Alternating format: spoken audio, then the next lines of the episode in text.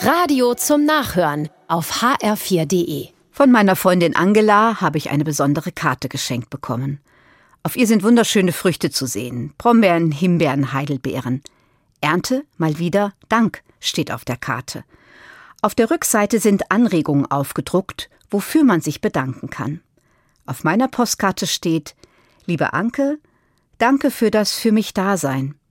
Die Zeit, die offenen Worte, den guten Rat, die Nachsicht. Ach, das tut gut.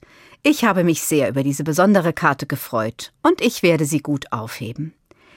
Ich konnte Dank ernten, weil meine Freundin in mir geschrieben hat. Das ist eine tolle Idee und das kann man natürlich auch ohne eine vorgedruckte Karte tun. Aber wir sollten es dann auch tun. Einem anderen Danke sagen. Eltern ihren Kindern und Kinder ihren Eltern. Danke sagen der Nachbarin, dem Postboten, der Kassiererin, dem Freund. Danke für die gute Zusammenarbeit, die Geduld, die Unterstützung. Danke für Zuverlässigkeit, tolles Engagement oder eine nette Begegnung. Da lassen sich viele gute Gründe finden. Und das Danke sagen verändert das Miteinander, auch Gott gegenüber.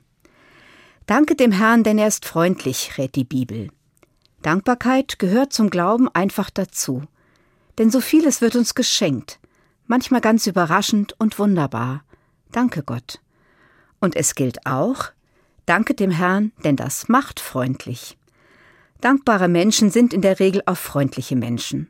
Sie haben eine positive Ausstrahlung und mit denen ist man einfach gerne zusammen. So wie ich mit meiner Freundin, die mir diese tolle Karte geschenkt hat. Danke, liebe Angela.